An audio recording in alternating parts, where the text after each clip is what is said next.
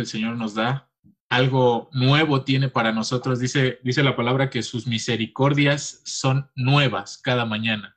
Que lo que nos ha venido compartiendo no va a ser lo mismo que nos va a compartir hoy, sino que lo que hoy tiene para cada uno de nosotros es nuevo. Y es por eso que nos reunimos, no es este el decir, ah, bueno, es la reunión del domingo, no es saber que algo nuevo tiene el Señor para este día y eso nos llena pues de gozo, de alegría. Yo recuerdo que Nueva Generación llegaba con usted un chico y siempre le decía, hoy qué nos va a compartir el Señor, ¿no? Con esa expectativa de hoy qué tiene el Señor para cada uno de nosotros y yo creo que eso es eh, la manera en la que nos tenemos que presentar todos, todos los días y cada que el Señor nos convoca, hoy qué hay de nuevo. Entonces, eh, pues le saludamos, hermano. ¿Cómo está?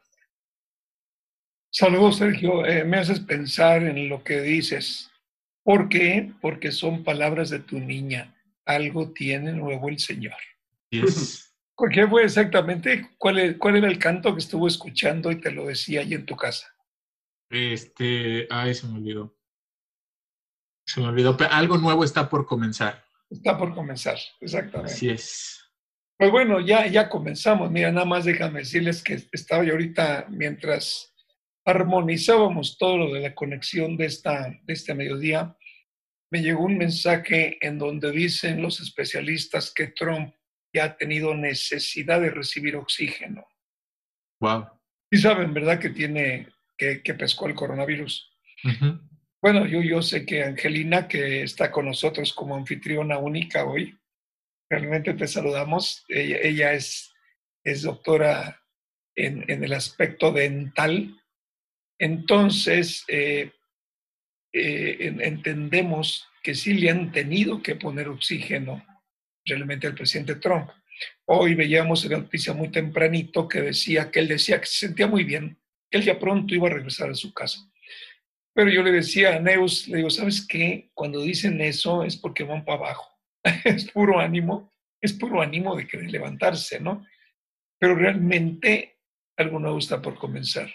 No sabemos hasta dónde va a llegar el presidente, sobre todo porque declaran los que estuvieron con él que ya empezaba a sentir los síntomas y no quiso interrumpir sus labores. Que él le decía, no, es una gripa sencilla, no, no, no se preocupen, es una gripa. Y resulta pues, que sí era el coronavirus. Todo esto pues trajo un desgaste brutal en su cuerpo, dejó avanzar todo esto y ahí están las consecuencias. O sea, la verdad es que nuestra oración debe ser, Señor, ¿qué es lo algo nuevo que está por comenzar? Lo hablaste proféticamente a través de una niña de cinco años, pero bueno, aquí estamos como iglesia, esperando las instrucciones del Espíritu. Así es, expectantes. Me alegro, sí. Muchos saludos para todos. Gracias, Paul, por lo que haces por aquí. Y bueno, Sergio, ¿quién va a orar hoy? Paul. Paul le vamos a dar el privilegio de que ore el día de hoy. Muy bien, Paul, adelante. Listo. Padre, te damos las gracias, Señor, en esta tarde. Sabemos, Señor, que la palabra que tienes para el día de hoy, Señor, es una palabra, Señor, que va a trascender y no solamente va a trascender fronteras, Señor, sino que va a trascender en nuestras vidas, Señor, y nos va a llevar al punto donde tú quieres que lleguemos, Padre.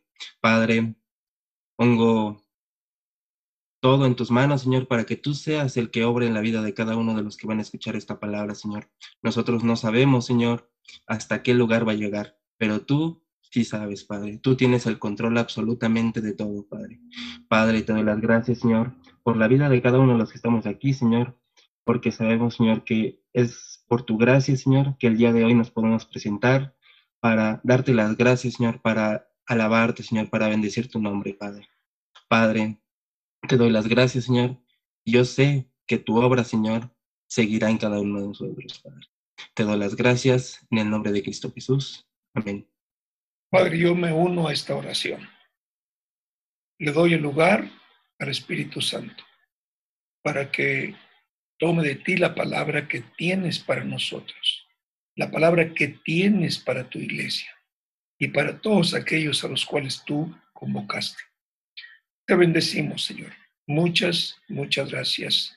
Sabemos que solo somos templo de tu Espíritu Santo y que nosotros somos el estuche donde Él vive y con la responsabilidad de entregarle todo nuestro ser para que Él se exprese a través de nosotros con toda la verdad que tienes para tu iglesia, para tus hijos. En el nombre de Jesucristo, toma el lugar, Espíritu Santo, y presídenos hoy. Amén. Amén, amén, amén. bueno, con el gusto de que platicamos hace una semana, platícame cómo estuvo tu semana. Eh, bueno, yo, yo sé que trabajas rete duro y estamos en home office, trabajando desde casa todos, pero platícanos, ¿cómo estuvo tu semana esta semana que terminó ayer? Ok, eh, pues una semana difícil, complicada en cuestión laboral. Yo creo que hay veces en las que no nos damos cuenta de que el Señor nos está llevando por un camino diferente al de todos los demás. Y yo lo único que puedo decir es que el Señor nos lleva por los lugares a los que nosotros ya estamos listos para pasar. Y que todas las circunstancias que hemos venido pasando, que pasamos o que vamos a pasar, es con la intención de que nosotros aprendamos y lleguemos al nivel que necesitamos. Digo, es algo que yo puedo compartir, que yo he vivido esta semana, pues yo sé que todo lo que pasé me ha llevado a un nivel arriba del que estaba la semana pasada y que todo lo que aprendí durante la semana fue porque el Señor lo permitió y adicionalmente porque es parte de la enseñanza que el Señor nos ha venido dando en estos días. Adicionalmente, yo creo que algo que podemos hacer siempre y todos los días es darle las gracias al Señor, porque es por Él que estamos aquí y es gracias a Él que podemos pasar por todo esto. No hay, no hay nada más, es, simplemente el agradecimiento, porque pues, no hacemos nada para amanecer al siguiente día, sino que es por su gracia y por su amor y cuando nos diste, cuando nos platicas del aprendizaje, ¿te refieres a aprendizaje en el nivel técnico de tu licenciatura o te refieres al aprendizaje espiritual? Eh, yo creo que el 100% debe de ser espiritual, porque pues yo creo que el Señor nos está llevando al punto de decir, primero busca mi reino, busca, busca de mí y todo lo demás será añadido. Y es algo que hemos venido viendo durante todo este lapso de tiempo. Eh, digo, el home office es parte de, lo que el Señor nos ha permitido vivir. Y hoy, y yo puedo decir que sin el Señor, todo lo que hemos logrado en el mundo, se podría decir, pues no sería logrado. Nosotros estaríamos, yo creo que, sufriendo, padeciendo. Eh, de alguna forma yo, yo podría decir, pues, es difícil, ¿no? Hay una dificultad técnica en todo esto, pero yo creo que la salida siempre ha sido el Señor. Siempre ha sido el Señor ante todo esto. Si el Señor no fuera nuestra prioridad y no fuera nuestra base, yo creo que no podríamos con nada. Tú eres testigo, Paul, de cuando platico como pastor con algunos pues, hermanos jovencitos ahí de secundaria y de prepa, que normalmente el Señor tiene en su iglesia, que realmente yo les hago una pregunta. A ver, díganme quién es el mejor matemático del universo. Y muchos de ellos se quedan pensando, ¿no? Buscando el nombre de Einstein, quizá. y, les ayudo diciendo, miren, este, para diseñar todo lo que conocemos ahora, tuvo que ser un excelente, excelente matemático, un excelente físico, un excelente biólogo, un excelente arquitecto, un excelente calculista.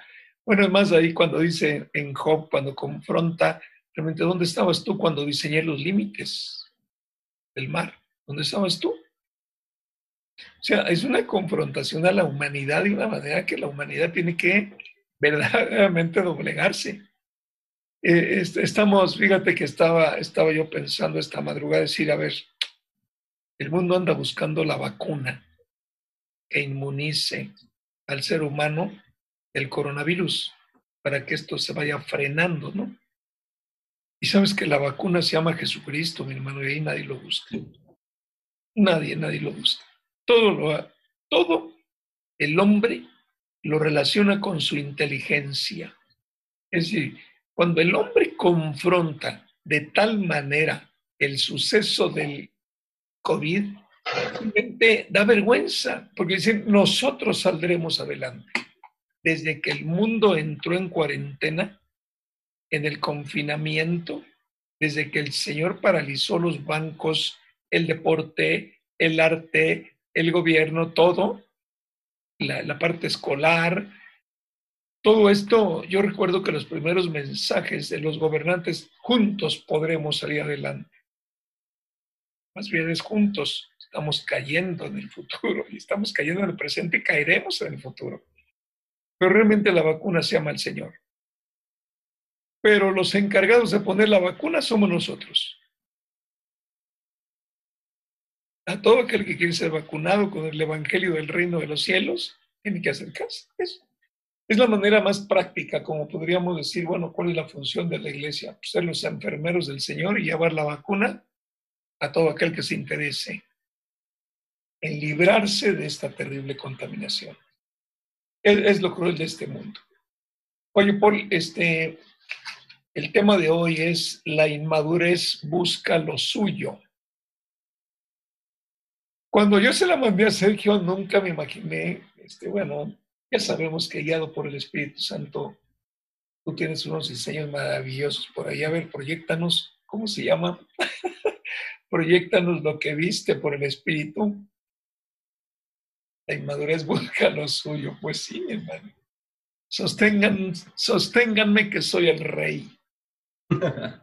Sosténganme que soy el rey. Ahí está excelente. El contraste con el color azul del cielo es maravilloso. ¿Sabes por qué me gusta? Porque en la tierra todo es ahorita oscuridad y el cielo todo es luz. O sea que los de la tierra buscando la oscuridad de lo suyo. La iglesia buscando la claridad de lo de arriba. Exacto. Realmente es, pongan los ojos en las cosas de arriba y no en las de la tierra. Esto el apóstol Pablo ahí lo dejó claramente escrito. Así que como siempre, te volaste la barda, mi querido. Este, gracias por este hermoso diseño. La inmadurez busca lo suyo. Sigo siendo el rey. Esto es lo que la humanidad, fíjate que retrataste a la humanidad, ¿eh? Porque no solamente un creyente, no, no, no, es la humanidad completa, creyendo que por la sabiduría que Dios le ha permitido manifestar, tiene la solución de todo. Y no tiene la solución de todo. Ya el martes pasado comentábamos cómo la banca está sufriendo las consecuencias ya de la crisis financiera y económica de las naciones. ¿Hasta dónde va a ser la caída? La caída va a ser en el momento en que los de abajo se cansen. Ahí en tu dibujo, en tu, en tu diseño. En el momento que los de abajo se cansen de sostener un sistema socioeconómico diseñado por el hombre, todo se cae. Todo, todo se va a desmoronar. Mientras tengan fuerzas para aguantar al rey, perdón, al rey hombre, al rey gobierno, al rey nación. Fíjate que lo que está pasando con el presidente Trump es algo muy increíble. Mira, hoy tempranito estuvimos escuchando las noticias, la pastora y yo, y hubo un, mensaje del presidente Trump que decía, eh, realmente ahorita yo me podría levantar e irme a mi oficina a trabajar. Esto que pasaron hoy exactamente fue lo que dijo ayer. La noticia de hoy es si han necesitado oxígeno. Quiere decir que el virus está atacando fuerte. Empezó a atacar, porque uno de los, de los tristes, digamos, mm, ¿cómo se le llaman? Síntomas de un contaminado por el coronavirus es la falta de oxígeno, no puede respirar. Esto, mi hermano, ¿a dónde nos puede llevar? ¿Quién sabe? Pero acuérdate que las bolsas digamos, de valores de todo el mundo están pendientes a los acontecimientos del mundo. Donde el presidente Trump siga agravándose, la caída económica va a ser brutal. ¿En qué consiste la caída económica? En que los dueños de las acciones que le dan fortaleza económica, financiera, eh, al, digamos, a, las empresas, llámense bancos, llámense industrias, todo esto, que tiene la inversión allí, en cuanto empieza el miedo, sacan su dinero. Y cuando saquen su dinero, las empresas no van a tener dinero, se van, a estar empobrecidas, no van a tener cómo operar. Esto viene, se, anuncia una caída brutal. Todo dependerá de las noticias que vayamos recibiendo del gobierno de los Estados Unidos en cuanto a la enfermedad que, que contaminó al presidente Trump. Yo veo dos cosas. La primera, él dijo, no, es una gripa. Él nunca se pone cubrebocas, él reta al virus a que no se va a contaminar. Igual que nuestro presidente, siempre anda libre de cubrebocas, pero si le pegó al uno, pues bueno, ve tú a saber si le va a pagar al nuestro.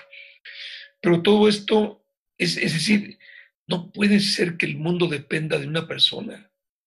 No, no, no, no, no, no me cabe en la cabeza. Que porque el presidente de los Estados Unidos se enfermó, la caída de las bolsas en las naciones sea una evidencia clara de que la gente en su temor saca su dinero y se lo guarda en la bolsa. Eso es realmente triste. No puede ser que el mundo dependa de un ser humano.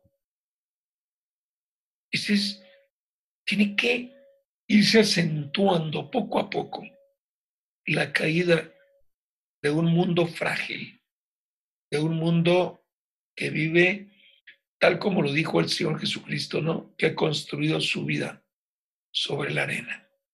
Vienen las tormentas y se cae porque no tiene firmeza en su cimiento. Por eso lo importante es cómo el Señor va definiendo a su iglesia, porque su iglesia es la que realmente tiene, es decir, la verdadera. Hablo de aquellos que verdaderamente seguimos a Cristo. Hablo de aquellos comprometidos. Hablo de aquellos que hemos pactado con Cristo. Pactamos contigo, Señor. Nos unimos contigo en el proyecto de liberación de la humanidad. Y estamos ahí atentos, atentos, atentos a todo lo que, lo que el Señor nos pide que hagamos. Entonces, eh, volviendo al tema, es decir, le urge al Señor levantarnos en un nivel de madurez suficiente para que podamos mirar eh, su obra. El tema de hoy va enfocado a eso el tema de hoy va enfocado, ya deja de ser inmaduro, ya deja de ver lo tuyo, mira más allá, mira más allá.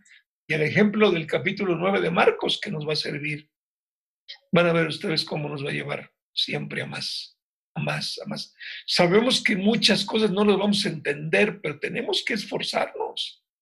Tenemos que meternos todos los días, orar al Señor y decir, bueno, me estás demandando esto, pero no lo tengo, no lo alcanzo, Señor. Lo necesito. Es decir, es como cuando, mira, esto los papás y las mamás lo viven realmente todos los días, ¿no? Los niños peleándose por un carrito cuando es la hora de salirse para la escuela. Dejen de pelearse, por favor, caray. Piensa en algo más maduro. No, pues al niño lo que le preocupa es su cochecito, ¿no? no, me quites mi coche, el coche es mío. No desayunan, se la pasan peleando, se, los llevan sin desayunar y todos desajustados los botan en la escuela. Pero realmente así está el mundo, ¿no? Peleándonos por nuestro cochecito.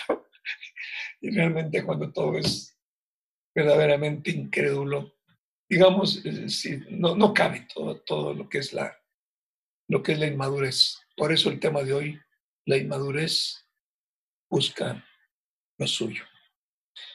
Así que bueno, pues vamos a empezar. ¿Quién va a proyectar hoy, Sergio? ¿Quién va a proyectar la Biblia? Tú, perfecto. ¿Y Víctor dónde anda? ¿Qué hace Víctor? Eh, se quedó con los chicos en el salón. Perfecto. Muy bien, pues nomás estamos nosotros dos. Bueno, pues vamos a platicar los tres, ¿no? Yo sé que cuando leamos la palabra del Señor, Dios va a hablar. La introducción ya la dimos, ya la dijimos, entonces proyectanos Marcos 9. Vamos a empezar por partes, ¿verdad? Eh, nos vamos a ir a los primeros 12, 13 versículos de Marcos capítulo 9. Estamos usando la versión internacional. Ok. El Señor está conversando con sus discípulos. Entonces, dice, y añadió, es la continuación del capítulo 9. Les aseguro que algunos de los aquí presentes no sufrirán la muerte sin antes haber visto el reino de Dios llegar con poder. Déjenme detenerme un poquito en este versículo 1.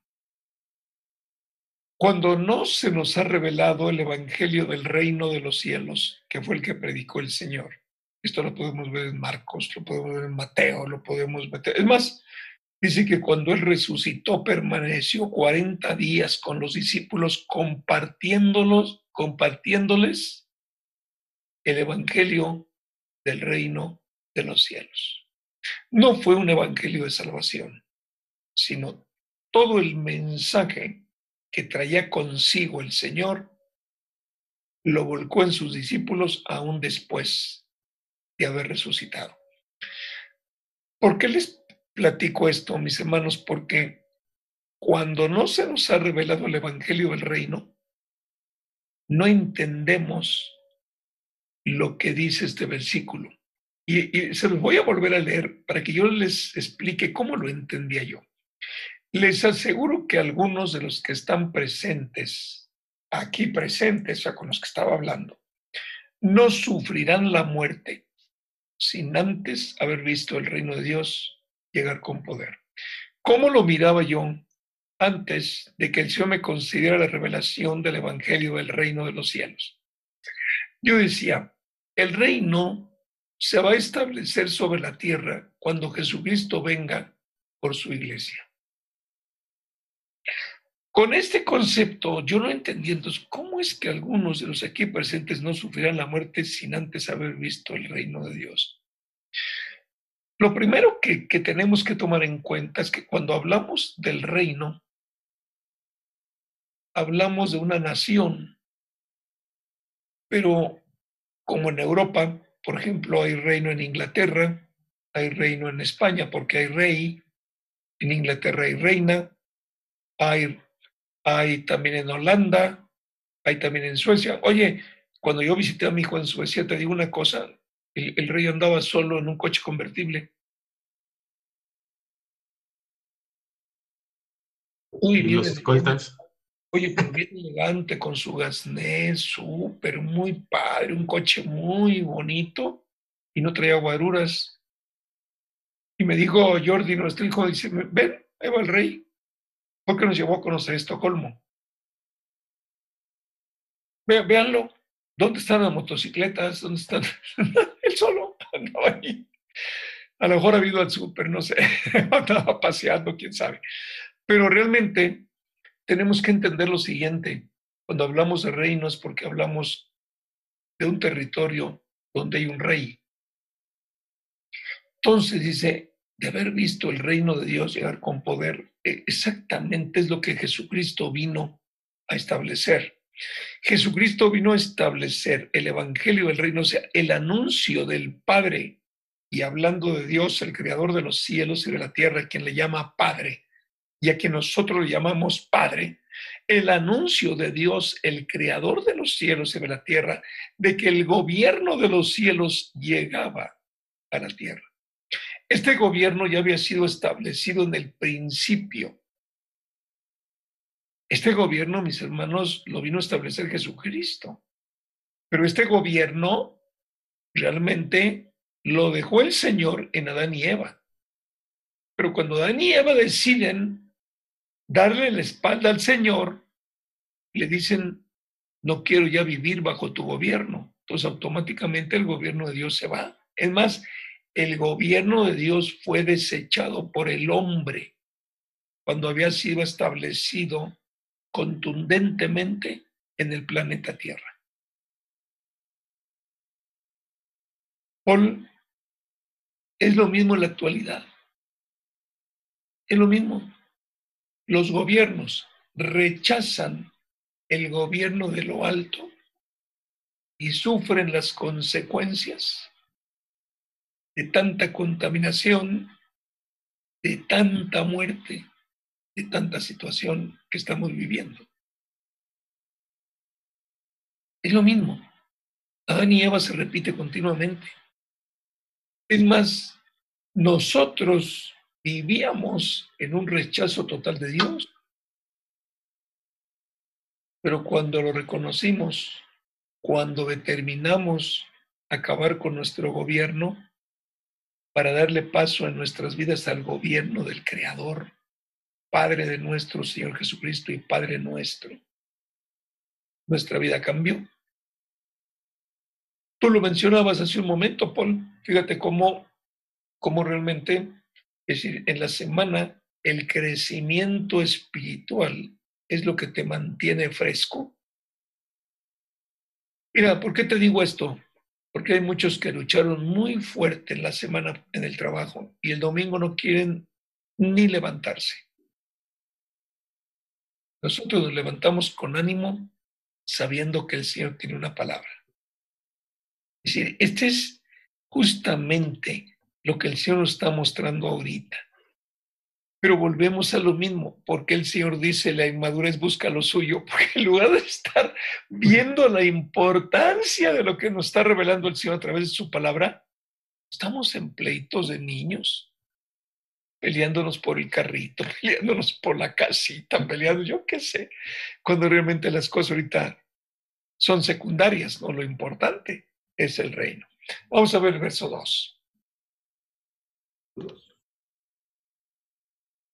En el verso 2 dice, seis días después, Jesús tomó consigo a Pedro, a Jacobo y a Juan. Es decir, tomó consigo, necesitamos entender, acompáñenme, vámonos. Se llevó tres, a Pedro, a Jacobo y a Juan, y los llevó a una montaña alta. Oye, Paul, ¿tú te acuerdas que hemos platicado lo que significa montaña alta en el Evangelio del Reino? pues, pues hubiera su presencia. Presencia.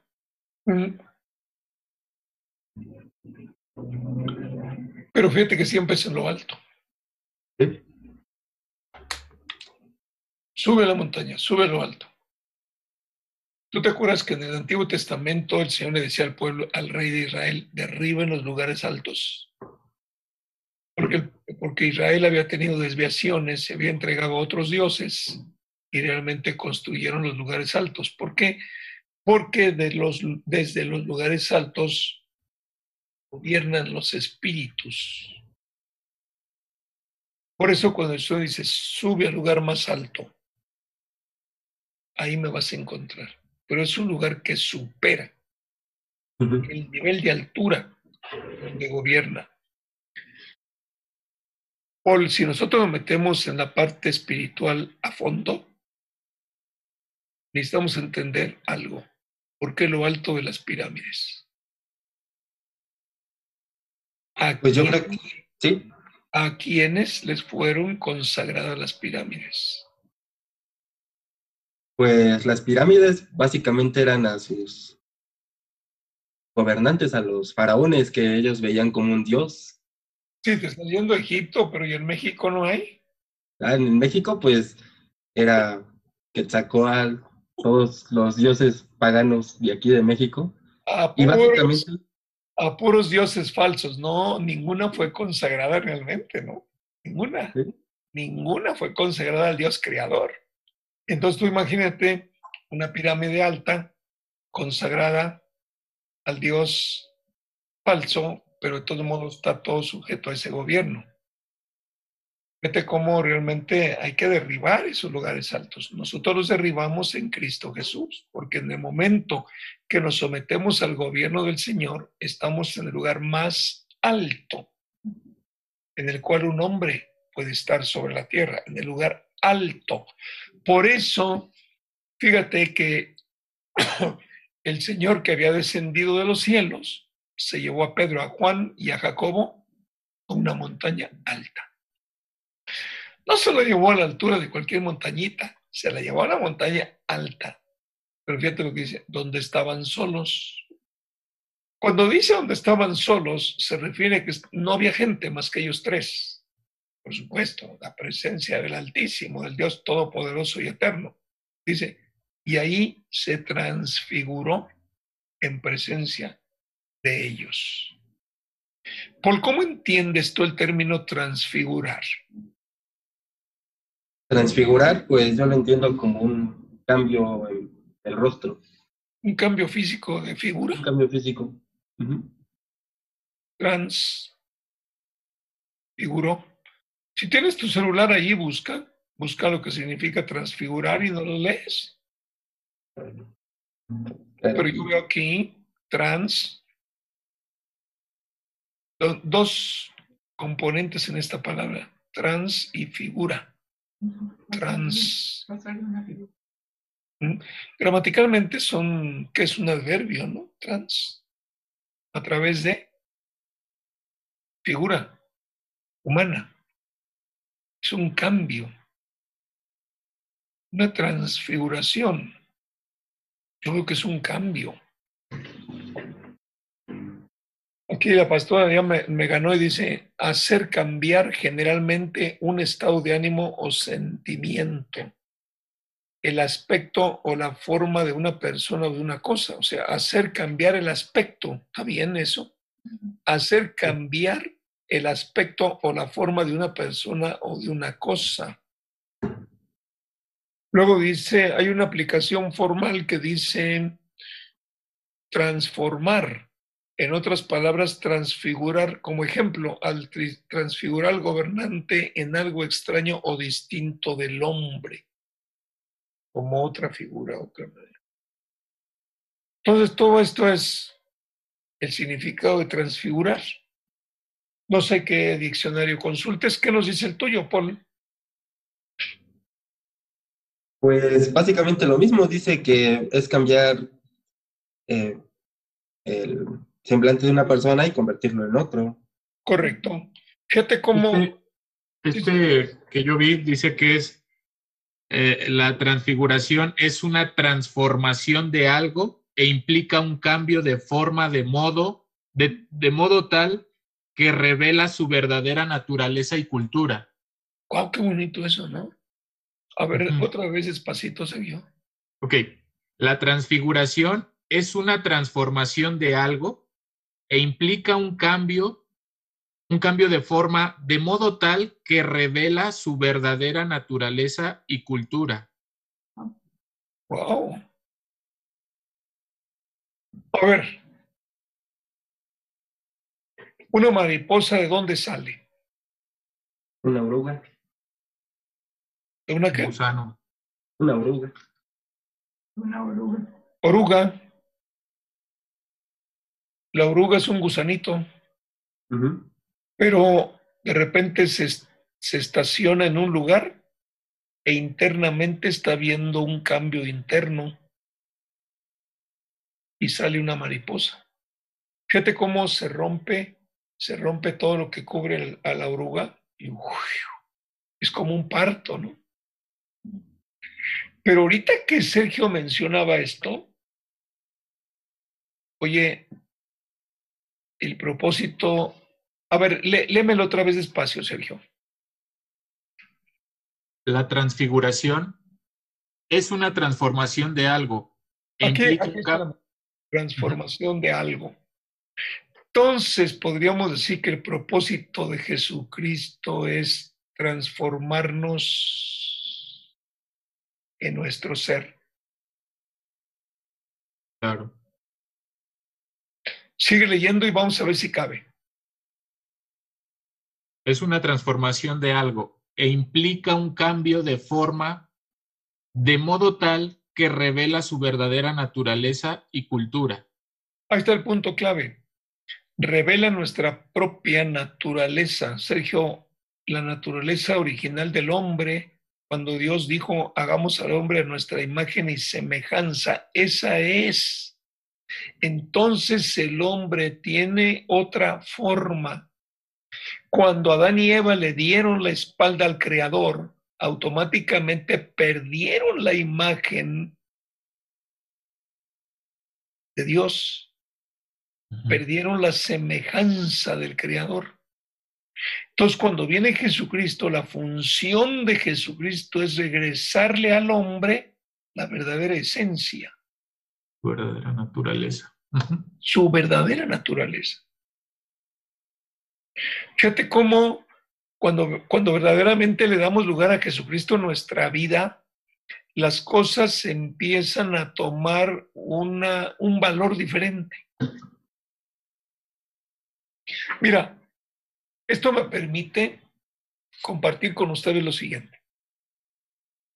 Hoy en la madrugada yo veía lo siguiente.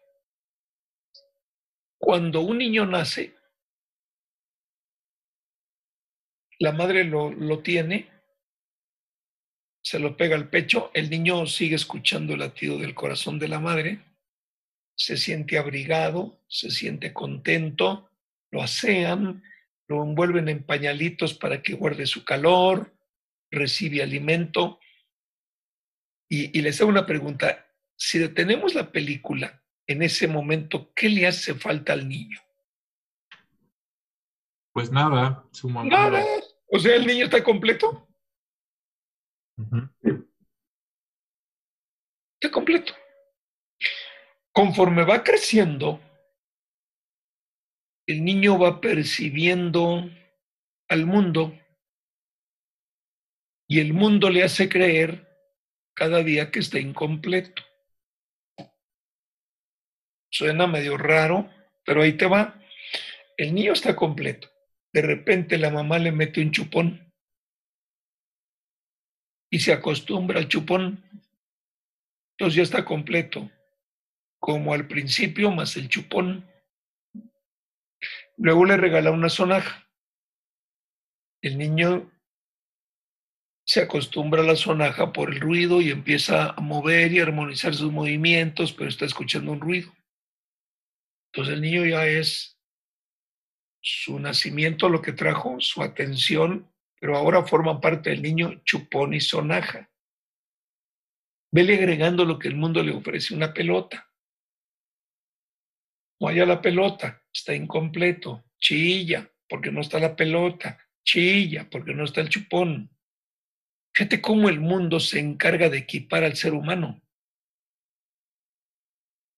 Conforme va creciendo y va teniendo la percepción adecuada, el niño va empezando a exigir cosas. De tal manera que cuando crece el niño quiere bicicleta, quiere triciclo, quiere todo aquello que a través de los sentidos el mundo le ofrece. Pero el niño nace completo. Entonces, el encargado de mostrarle al ser humano que está incompleto es el mundo, porque le va diseñando algo que acaba adoptando. Nosotros ya no estamos contentos con cualquier cosa. Con el iPhone ya pasó de moda. Los encargados de desarrollar software nos van llevando a más, porque la necesidad no puede estancarse, porque el hombre vive de la satisfacción que el hombre paga para estar completo.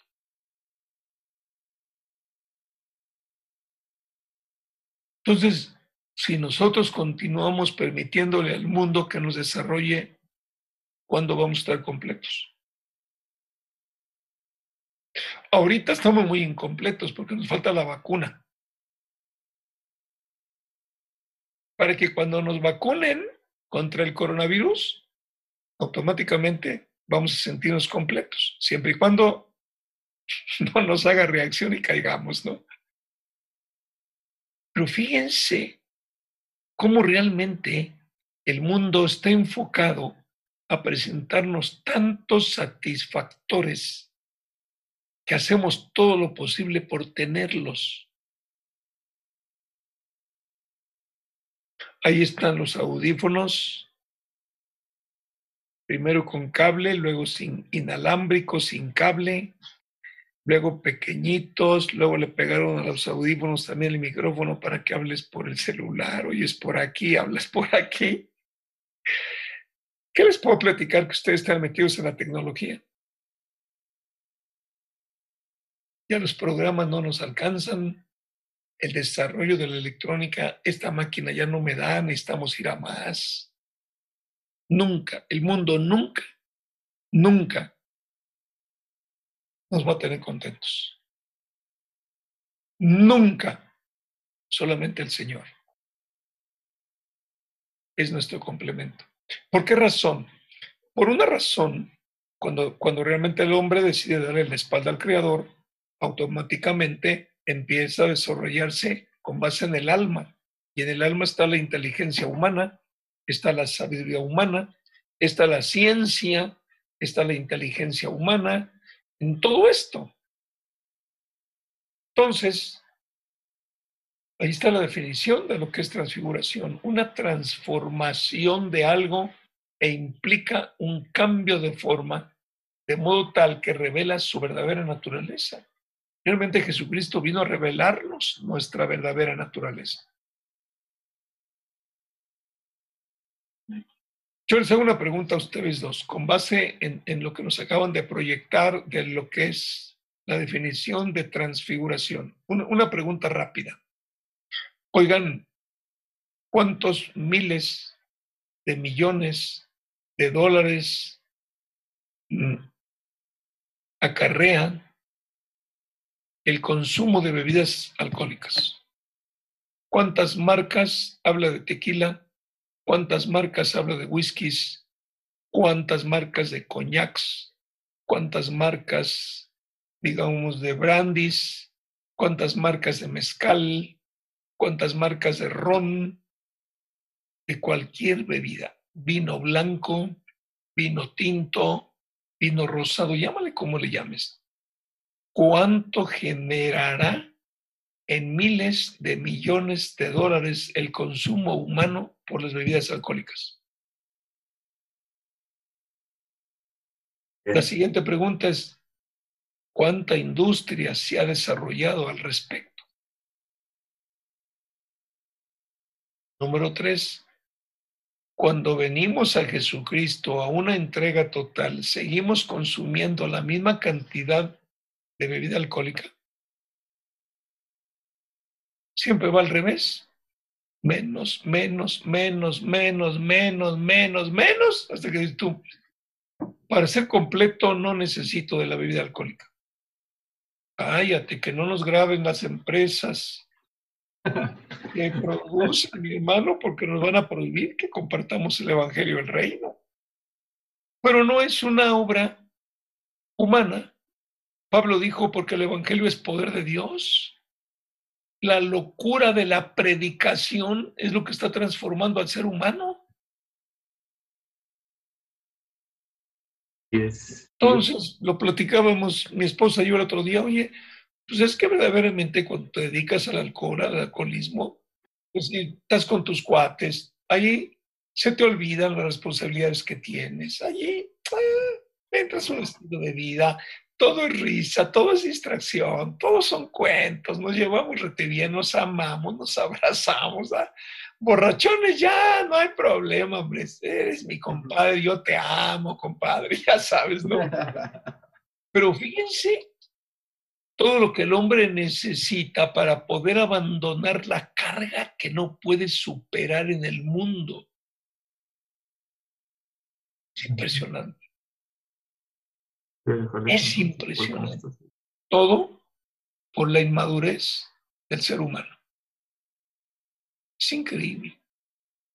Si nos vamos a eso, vámonos a lo que implica la industria de los cigarros.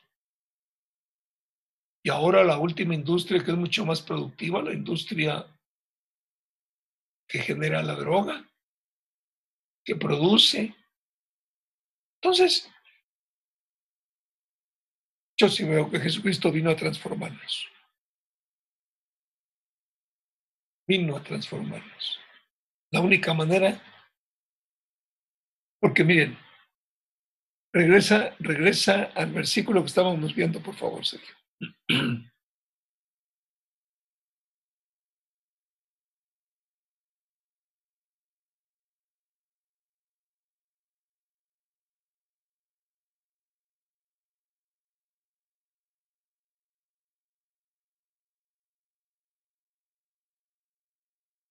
Voy a volverlo a repetir. Seis días después Jesús tomó consigo a Pedro, a Jacobo y a Juan. Se los llevó a una montaña alta donde estaban solos. Esto es, esto es muy importante. Donde estaban solos. Se los llevó para estar a solas con ellos. Vuelvo a lo mismo. Se los llevó para estar a solas con ellos. ¿Qué había en el valle? Toda la gente que lo seguía. ¿Qué había en el valle? El resto de los discípulos. Eran doce subieron tres con él, quedaban nueve abajo. La gente que lo seguía, más la gente necesitada, todo, todo era a nivel tierra, a nivel valle.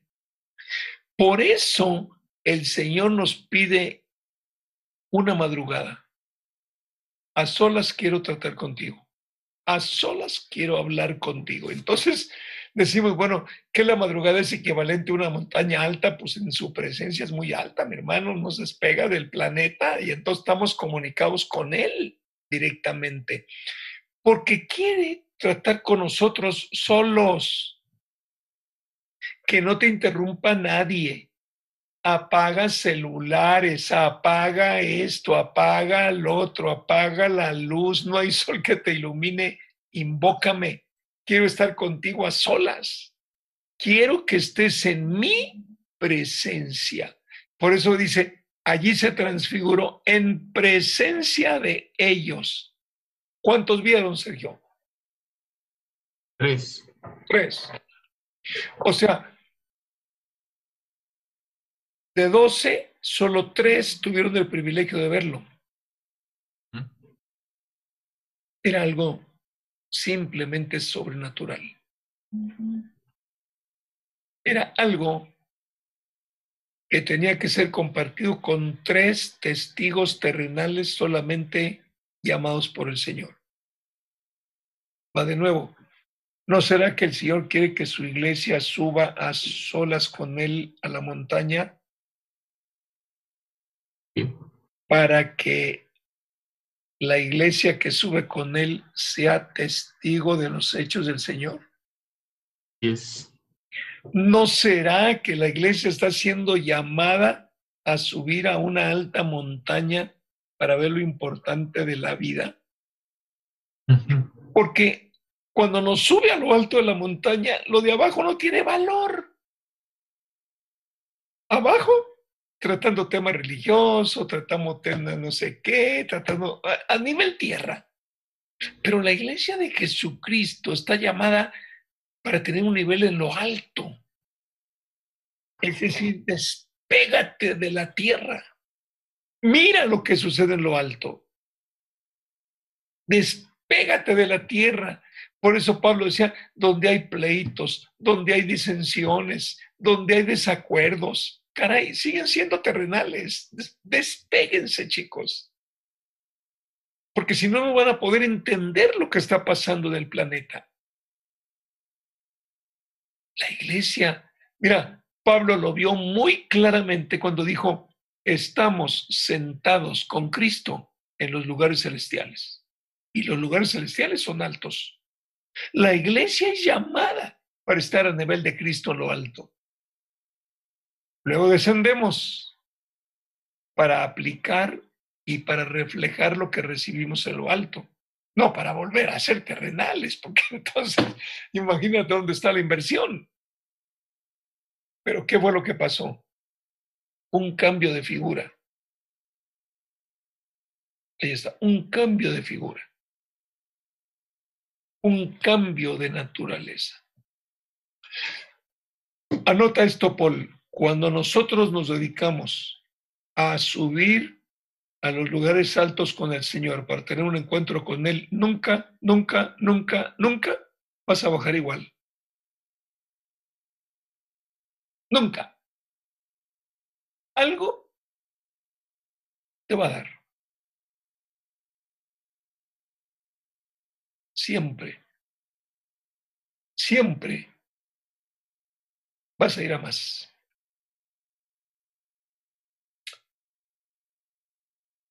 Es impresionante.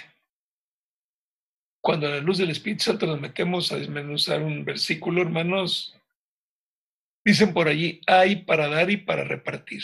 Vamos a ver verso 3.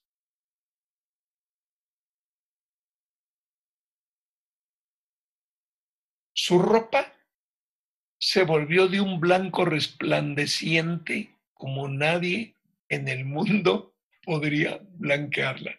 ¿Saben qué? Ni con los blanqueadores actuales, antes era pura lejía, ahora que el cloro y que la no sé qué y que el bicloro y que tu ropa tan blanca. Pero ¿saben qué me llama la atención? La comparación humana. Es decir, el que es Marcos que está ahí escribiendo. Bueno, fíjense que dicen los teólogos que el Evangelio según San Marcos realmente debería decir Evangelio según San Pedro. Pedro dictó y Marcos escribió, pero realmente, realmente es el testimonio. Por eso, un pescador, la única manera de poder narrar la blancura de lo que vio diciendo, ¿saben qué? Es que nunca he visto nada en la tierra tan blanca por muy bueno que sea el lavandero. O sea, no, no, su cabeza no le daba. No le daba su cabeza. Simplemente un blanco resplandeciente. Versículo 4.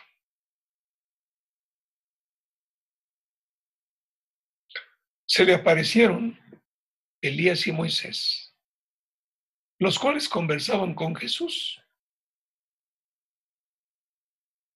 Qué increíble, ¿no? Yo cuando veía esto por el Espíritu decía, ok, Elías y Moisés, ¿por qué no fueron otros? ¿Por qué no fue Jeremías, Isaías? ¿Qué representaba Elías?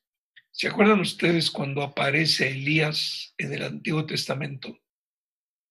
Hermanos, apareció de la nada, pero aparece un poco antes de la escena cuando realmente confronta a los seguidores de Baal a que invoquen a su Dios.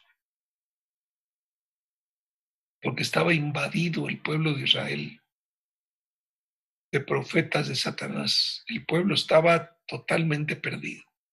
El pueblo del Creador, totalmente perdido. Y ustedes saben como yo lo que dice la palabra, simplemente les pidió a todos los profetas de Baal, ustedes invoquen a su Dios, pongan aquí su ofrenda y a ver, que, díganle que caiga fuego del cielo. Y pues ahí se da. Dice, me, llama la atención que dice que hasta se, hacían heridas en la piel. Digo, a la fecha sigue habiendo heridas en la piel ahí de gente que invoca al diablo. Pero bueno, dice, pero nunca, nunca cayó. Pero cuando Elías invocó al Señor, dice que dijo, ahí está mi ofrenda, échenle agua y échenle más agua y echen, bien, humedezcanla bien porque va a caer fuego. Y ¡pum! cae fuego y consumió todo, ¿no? aparece Elías. Muy bien, y ahí mató a los profetas de Baal. Moisés, entonces, Elías representaba la destrucción de los profetas de Satanás y Moisés representaba la libertad del pueblo judío. Dos mensajeros claves. Derrotas a Satanás y liberas al mundo. Ahí está, clave. Elías y Moisés. Pero la pregunta es, Paul, ¿cómo supieron que era Elías y Moisés? No los conocieron. No. No traían gafet. No, para empezar, yo me quedo ahí en blanco.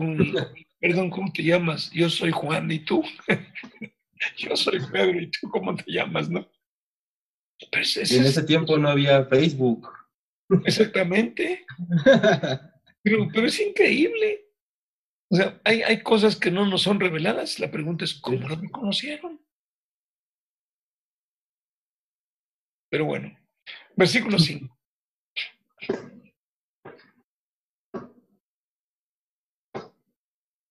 Pedro le dijo a Jesús, rabí.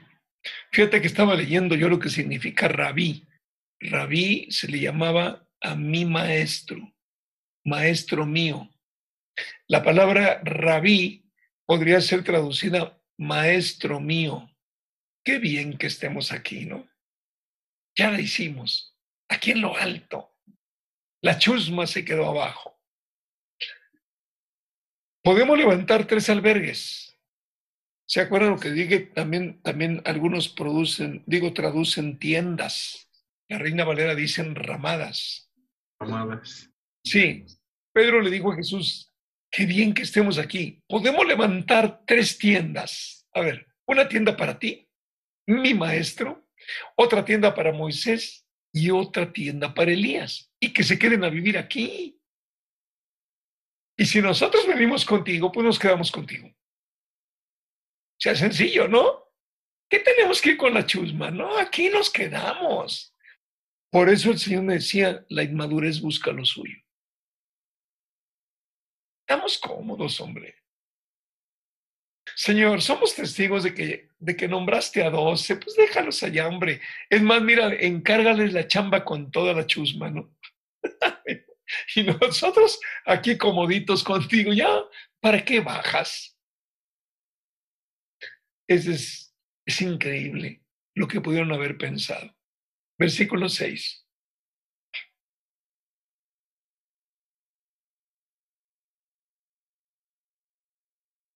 No sabía qué decir, porque todos estaban asustados. Oye, una manifestación tan gloriosa, eh, todavía me lleva más allá a pensar, Pete, estaban asustados y asustados no sabes ni cómo te llamas, no sabes ni para dónde caminar, no sabes ni para dónde correr. ¿Cómo supieron que era Elías y cómo supieron que era Moisés?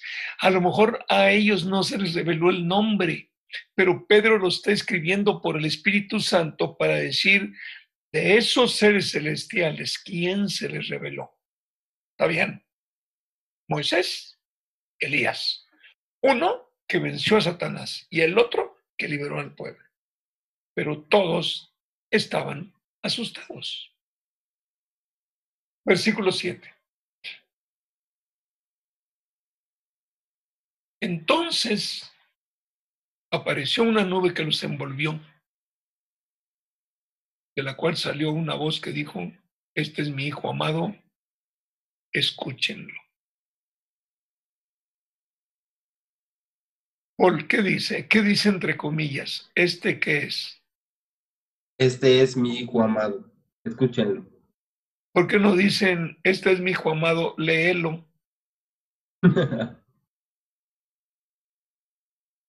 pues porque pues, una cosa es leerlo, y otra cosa ya es, pues yo resumo la palabra, escúchenlo como lo, lo tengo aquí en la cabeza, lo guardo y lo acciono. Atiendan, atiendan lo que les dice. Pongan atención en lo que les dice. Fíjate cómo el Señor dice, mi palabra es verdad. Entonces yo lo escucho por el Espíritu Santo a través de lo que está escrito en su palabra. Pero cuando Él me quiere hablar a mí por alguna instrucción personal, te lo dice en muy poquitas, en dos, tres palabritas y ¡pum! Sabes que fue el Señor. Mira, eh, un, un ejemplo claro. Cuando el apóstol Pablo iba persiguiendo a la iglesia de Jesucristo y dice la revelación de la palabra que vino y el mismo Señor Pao se le presenta. ¿Cuántas palabras usó? Ahí en Hechos. Fíjate, te lo voy a volver a leer porque quiero contar las palabras que utilizó el Señor cuando tuvo el encuentro. Ahorita les voy a rápidamente.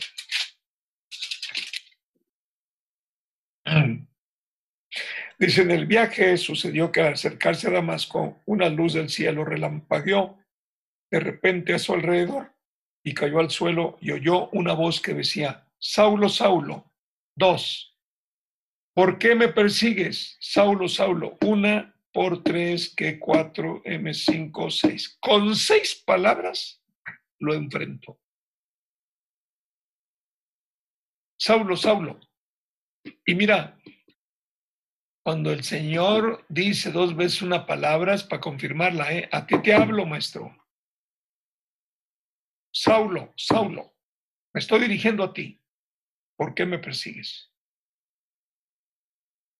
Una voz que no pudo identificar.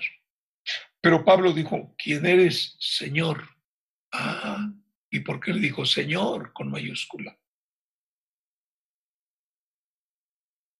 Todo esto tiene que ver, o sea, una revelación del Señor no necesita muchas palabras. Clave, palabras clave. Por eso me llamaba mucho la atención este versículo. Este es mi Hijo amado, el que los ha llamado a ustedes. Este es mi Hijo amado, el que los seleccionó a ustedes porque yo los traje a Él Escuchen, iglesia, este es mi hijo amado, escúchenlo. Dejen que los instruya con la palabra. Pongan atención a lo que les dice. Escúchenlo. Oye, por sigue resonando la voz del Señor desde las alturas en aquel tiempo. Sigue resonando en nuestros corazones. ¿Qué tienes que estar escuchando al mundo? Escucha lo que mi hijo amado les dice. Escúchenlo. Apaguen el televisor, apaguen el radio, quítense los audífonos, suban a los lugares altos, escúchenlo. ¿Tú te imaginas todo lo que él tenía que decirnos? ¿Tú te imaginas todo lo que tiene que decirnos a la fecha en base a la crisis que el mundo pasa? Por eso el otro día, no recuerdo cuántas semanas hace que el Señor dijo, ¿qué tienen ustedes que estarse involucrando en las cosas del mundo? No se fijen lo que pasa en el mundo, sigan adelante. No se involucren en las cosas del mundo, no se bajen, porque están igual de miedosos que el mundo. No, no, ustedes, para ustedes no es esto. Escúchenlo a Él. Pregúntenle a Él, hablen con Él. No les va a hablar en medio del bullicio. Súbanse, platiquen con Él a solas. Es muy impactante. Escúchenlo. Oye, se lo dijo solamente a tres. Fíjense el testimonio. Número uno, qué hermoso. Fueron seleccionados por el Señor directamente para que lo acompañaran.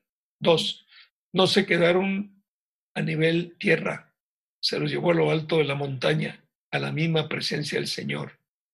Tres, orando el Señor se transfiguró, cambió su esencia. O sea, ¿qué más revelación de la persona de Jesucristo que por un momento lo terrenal lo dejó a un lado y se convirtió en celestial? Un momentito. ¿Tú te imaginas el privilegio? Decir, oye, híjole, este que cambió su naturaleza humana y tomó otra naturaleza que es la celestial, ¿es aquel al que yo sigo?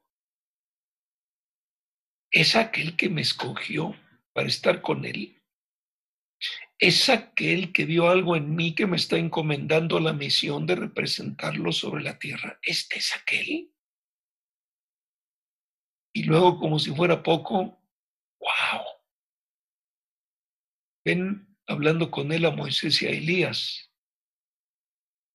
Y luego escuchar de viva voz la voz del Padre, nuestro Dios. Qué privilegio, hermano. A ver, los dejo comentar. ¿Qué comentan ustedes? Ok, pues yo veo aquí que pues el Señor adicionalmente a escoger a sus tres y ellos pues presenciar todo, de alguna forma nosotros hoy en día tenemos que, que, buscar la misma presencia, nosotros tenemos que buscar lo mismo, ya, ya se nos está dando ahorita, ¿no? Búscame, escúchame, yo te estoy hablando, estoy haciendo, pues, estoy hablando a través de todos los medios, no solamente a través de, de, esta palabra, sino que estoy hablando a través del hermano, estoy hablando a través de, pues te puedo hablar a través de todo porque pues el Señor tiene pues esa capacidad de mostrarse a través de cada uno de nosotros, ¿no? eh, yo creo que muchas veces decimos, ah, es que me lo dijo el, me lo dijo Sergio, ah, ese no fue el Señor, me lo dijo tal, ese no fue el Señor. y, es un principio que, que muchas veces pues nosotros decimos, ¿cómo? No sé, no sé si, si le ha pasado, hermano. Normalmente cuando nosotros estamos eh, en el trabajo, nosotros decimos, ¿cómo le hago entender lo que yo le estoy tratando de explicar? ¿Cómo le hago entender o cómo lo hago yo entrar en razonamiento, digamos, sencillo, decirle, yo te estoy diciendo que es así, pero tú crees que es así. El Señor yo creo que nos habla de una forma tan sencilla, pero nosotros lo hacemos difícil.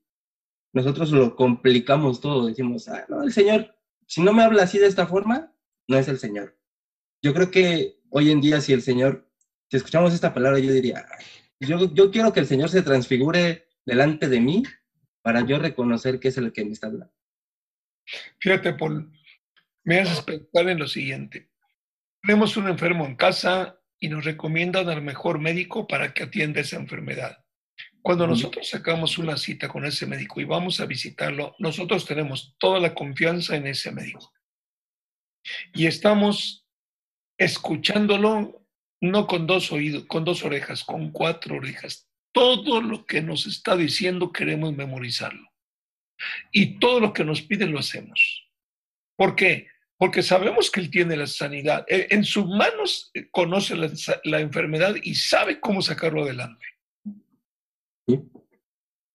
Escúchenlo. Tú no vas a pagar los altos honorarios de un buen médico nada más para que vea y no haces nada de lo que te pide. Pues entonces, ¿a qué fuiste? ¿O crees o no? Exactamente lo mismo que nos dice el Señor. Escúchame. Así como cuando vas con un médico que tiene la solución para tu enfermedad, escúchame porque yo tengo la solución para el rescate de tu vida. Estás cargado por las cosas del mundo.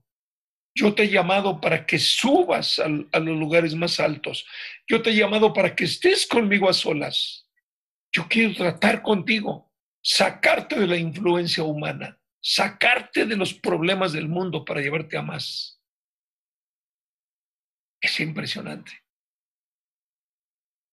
Impresionante. ¿Y tú, Sergio, qué tienes que agregarle?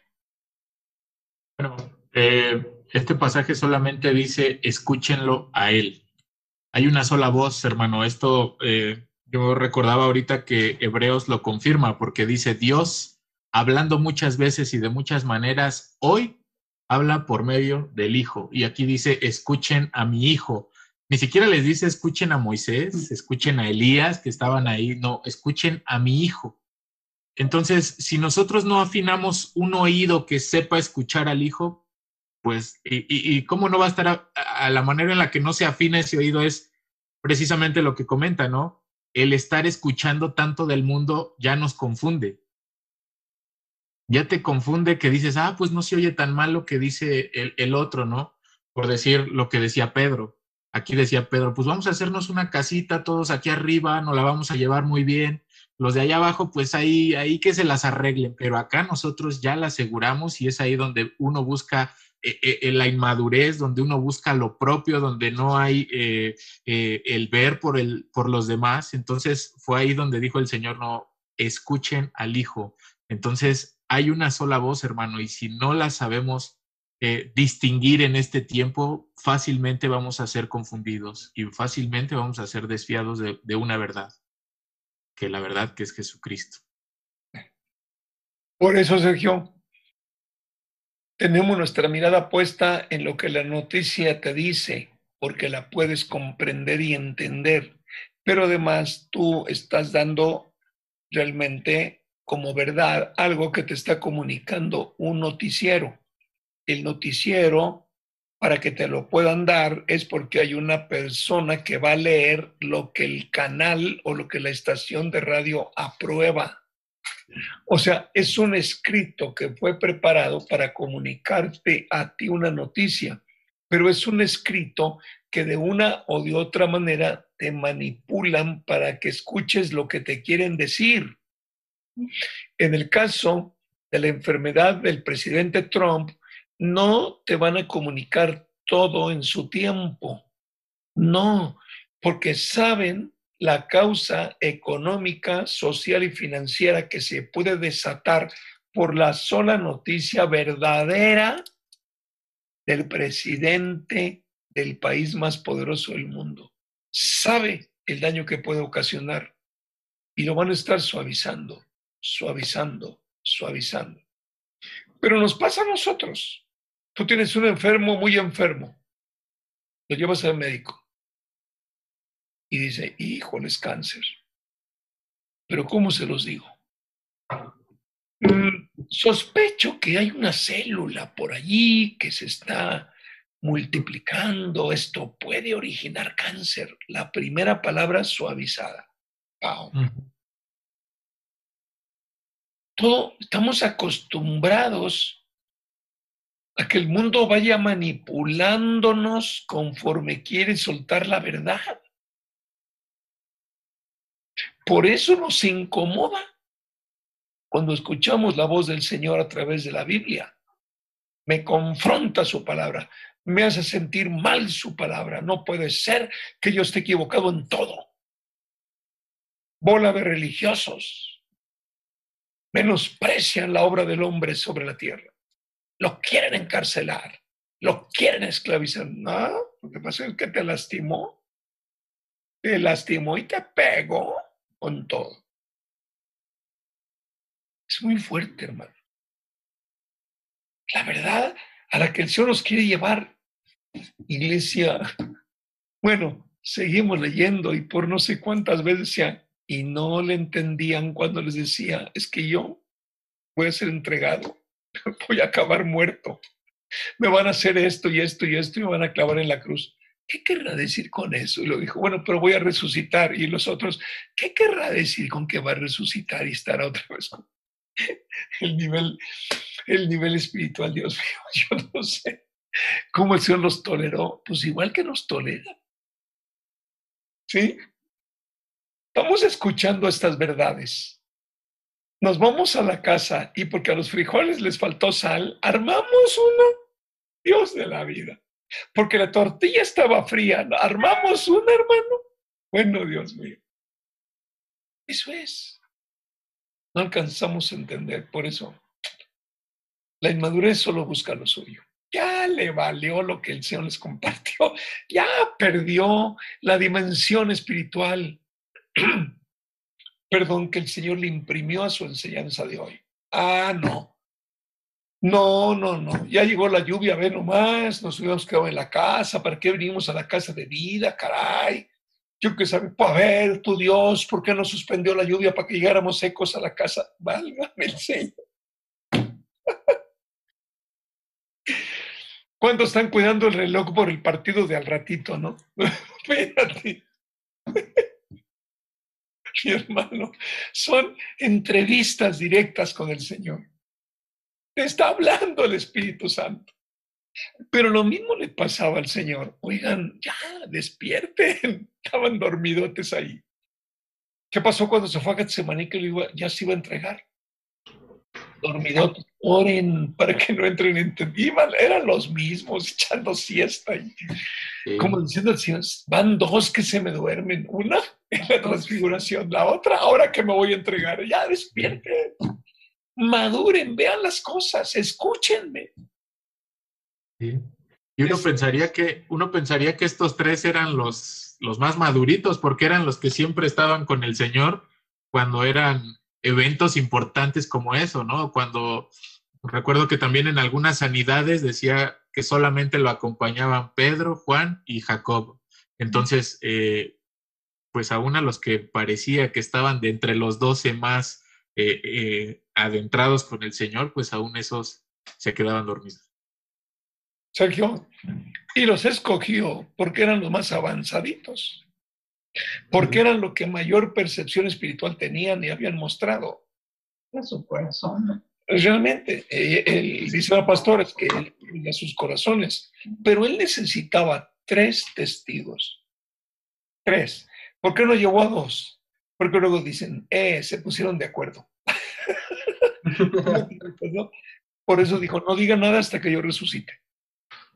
Y dice, ¿qué querrá decir con que va a resucitar? Ay, Señor de la.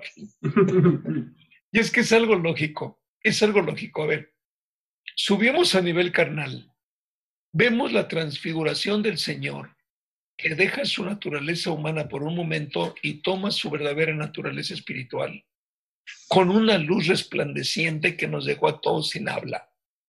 Por un lado, conversa con Moisés, por el otro, está conversando con Elías no te entiendo cómo es que el hombre te puede atrapar. No, no, no, no, no, no te entiendo. No te entiendo. Yo te sigo a ti, me basta con todo lo que me estás revelando de tu persona, quién eres. ¿Cómo es posible que aquí en lo alto, solamente con nosotros tres, tú estés platicando con seres celestiales cuyas vidas aparecen en la Biblia? O sea, ¿me hablas de resurrección? ¿Qué es esto? Si te estoy viendo como ser celestial. Es lo mismo.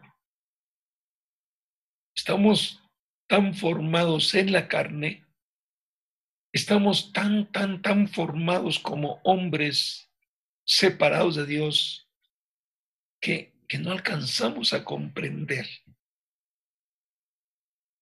No, estaban muertos de miedo. Quiero continuar. Sergio, te pedí que nos abras por allí este, Lucas. Lucas, fíjate el mismo pasaje. Lucas, verso 28.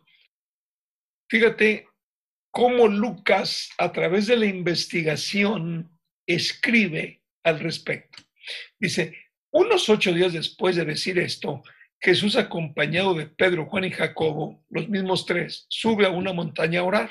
Aquí nos dice, subió a orar. Verso 29. Mientras oraba, su rostro se transformó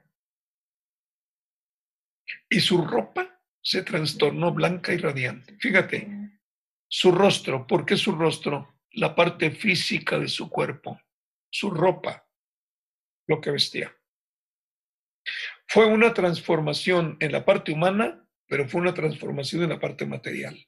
La parte material, su ropa, la parte humana, su rostro. Se tornó blanca y radiante ya, radiante, imagínate. Aparecieron dos personajes, Moisés y Elías, que conversaban con Jesús. Verso 31.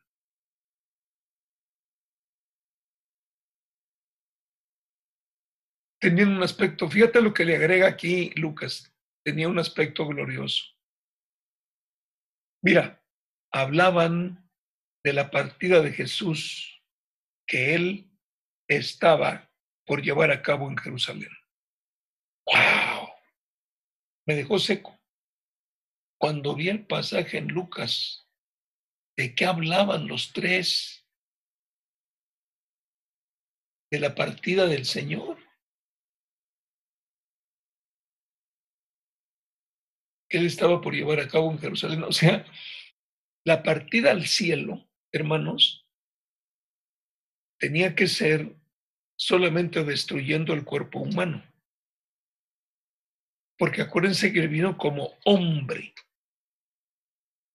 Entonces, solamente destruyendo el cuerpo humano para que quedara libre el espíritu y subiera al lugar que ocupaba cuando bajó.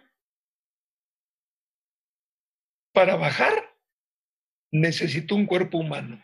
Por eso cuando vamos a, déjame, a Hebreos, ahí dice, porque sacrificio y ofrenda no te agradó, me preparaste un cuerpo. Está clarito ahí en Hebreos, me preparaste un cuerpo. Ok, Dios es espíritu. El Hijo desciende. Para poderse manifestar al mundo tiene que ser a través de un cuerpo humano. Dios le preparó un cuerpo humano que fue habitado por el Hijo. Para que pudiera regresar al lugar de donde vino, el cuerpo humano tenía que ser destruido para que subiera la presencia.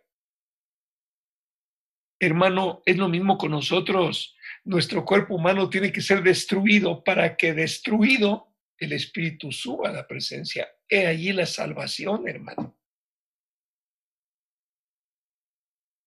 Es impresionante. Por eso cuando vi esto, Pedro y sus compañeros estaban rendidos de sueño, pero cuando se despabilaron, o sea, ya, con agua, Oye, la verdad es que cualquiera somos testigos de cuando despiertas antes de tiempo y no sabes ni dónde estás ni cómo te llamas. No, no, no. Ontoy, ¿no? Y aquí, bueno, cuando se despabilaron, vieron su gloria y a los dos personajes que estaban con él. Verso 33.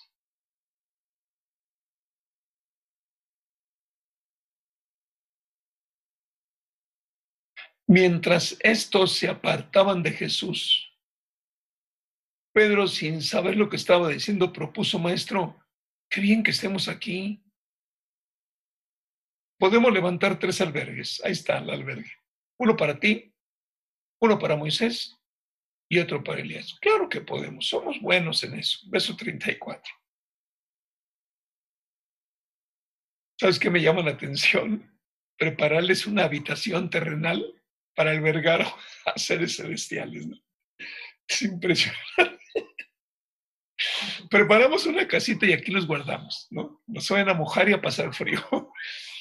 Estaban hablando todavía cuando apareció una nube que los envolvió, de modo que se asustaron. El versículo 35. Entonces salió de la nube una voz que dijo, este es mi hijo escogido, escúchenlo. Qué lindo, ¿no? Escogido.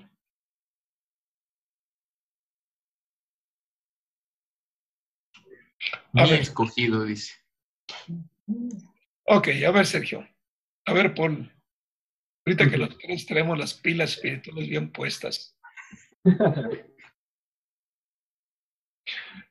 Jesús dijo, y lo dejó registrado allí en el capítulo 17 de Juan, que nosotros llegamos a Él porque el Padre nos trajo a Él. Pues dice, porque tuyos eran, tuyos eran y me los diste a mí.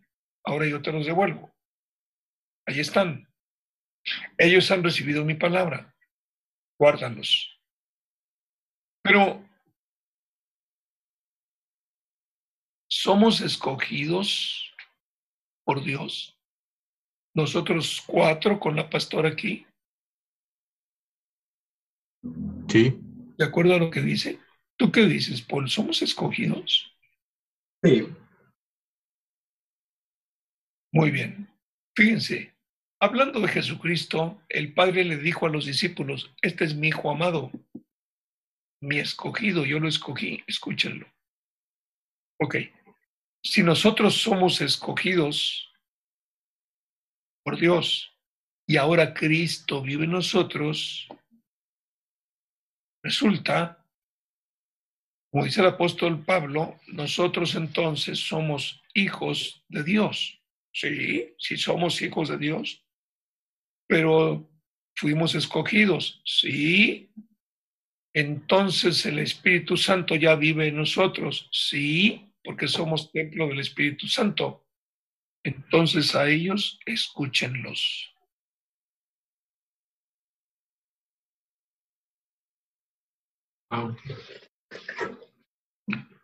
Si la iglesia jugando matatena a los empujones, híjole, no, no se les ha podido revelar la seriedad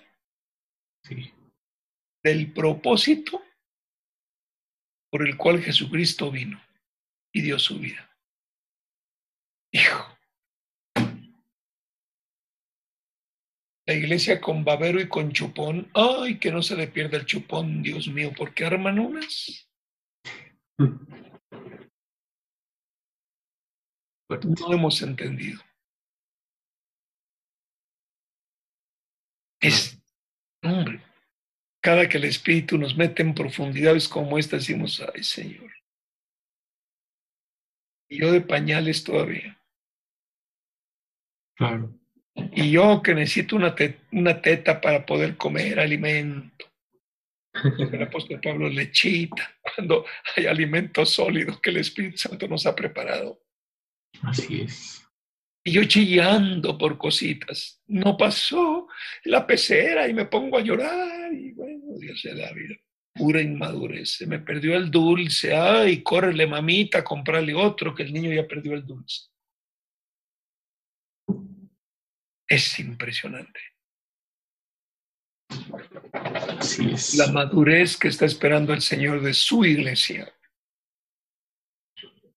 No alcanzamos a discernirla, pero ahí está. Te lo pongo, te lo pongo en plural. Estos son mis hijos, son mis escogidos, escúchenlos.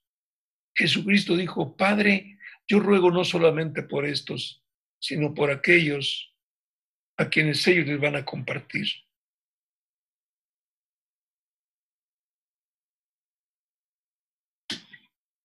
Hay que escuchar la voz de Dios.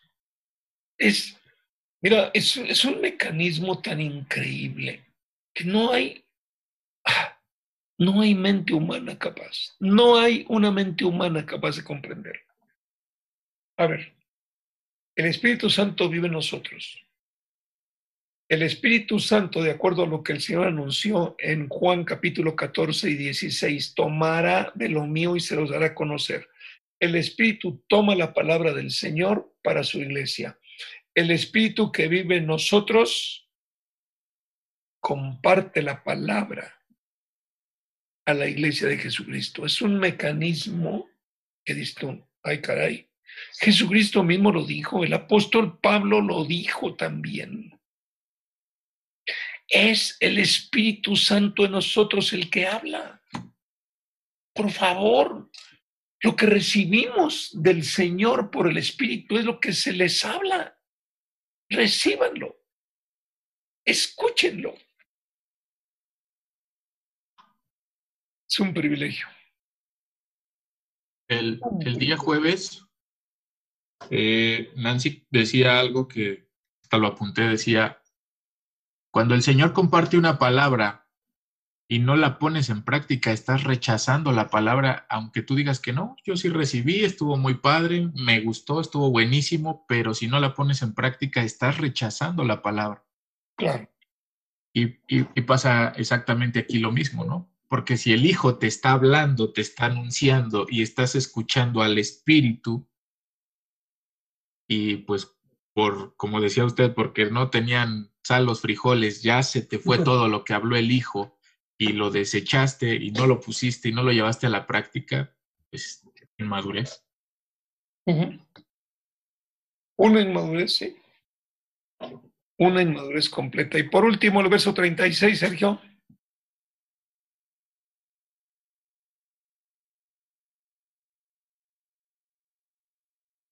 Después de oírse la voz, Jesús quedó solo. Los discípulos guardaron esto en secreto y por algún tiempo a nadie contaron nada de lo que habían visto. ¿Por qué? Porque el Señor se los pidió. Esto lo vamos a tratar. ¿Qué te parece si lo tratamos? Ya es hora, oye, ya nos pasamos aquí comentando los tres. Qué lindo es ¿eh? que podamos compartir realmente lo que vemos, lo que el Espíritu nos habla, pero sobre todo que nos llevemos esto en el corazón. Se guardó secreto. ¿Por qué? ¿Por qué en secreto? Pues hermanos, son eventos que en la carne se pueden manipular y, y, no, no podemos comprenderlos, no lo podemos recibir, no podemos entenderlo en el espíritu y va a parecer una vacilada todo, y van una cosa tan real, tan poderosamente sobrenatural manifestada, y para que empiecen a vacilar con ese asunto, ¿no? Simplemente no lo cuenten. Ya estarán preparados los demás cuando yo resucite, entonces van a dar testimonio de lo que ustedes vieron y que por qué los llevé a mirar quién era yo, para que su fe sea alimentada. Vamos a continuar con el tema de que la inmadurez busca lo suyo. Vamos a comentarlo. Con luz y sin luz. Con lluvia o sin lluvia. ¿De acuerdo? Vamos a seguir abordando el tema. Eh, yo doy gracias al Espíritu Santo porque el tema me lo dio ayer el tema lo pude ver como una ráfaga, ¡pum! de repente. Y este tema sé que va a tocar el corazón de muchos, de muchos, gracias a Dios. Paul y Sergio, muchas gracias por todo, por lo que han puesto allí. Pues Sergio, este, Angelina, qué gusto que estés conectada. Vas a tener que reescuchar todo esto. Y bueno, Próximo martes nos vemos, Angelina. Es un placer que puedas tú recibir de manera directa lo que el Espíritu Santo nos está revelando. Yo creo con toda seguridad, Angelina, que, estás encontrando el propósito de Cristo. Ahora estás viendo el propósito de Cristo. Un beso a Nadia, a tu hija, a tu yerno.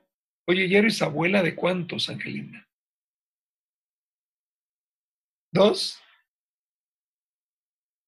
¿Tres? Bueno, por ahí vi, vi, una foto en tu identificación del chat y pues ya tus hijos son todos unos señorones, así que bueno. Saludos para todos, los bendecimos y Sergio, pues despídenos en oración, hermano.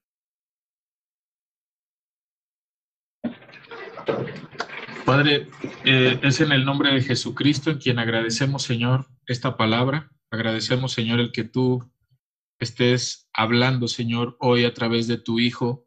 Hoy, Señor, hablando a nuestras vidas y a nuestros corazones, Señor, y sabemos que esta palabra, Señor Padre, tú la guías, la direccionas, Señor, a toda persona, Señor, que tiene esa hambre de subir a tu presencia y de escuchar esta palabra, Señor. Así es de que nosotros la presentamos, Señor, delante de ti. Damos gracias por cada uno de los hermanos y de cada persona que va a ser edificada con esta palabra, Señor, porque sabemos que todo dice la palabra que todo el que busca encuentra, Señor, y al que llama se le abre, Señor. Así es de que todos los que tienen es de esa hambre, Señor, de escuchar la voz del Hijo, Señor Padre, y a medida que lo busquen, Señor, tú les empezarás a hablar y a revelar, Señor, a quitar toda venda, Señor Padre, que no les permite ver, Señor, la verdad de, tu Hijo Jesucristo, Padre.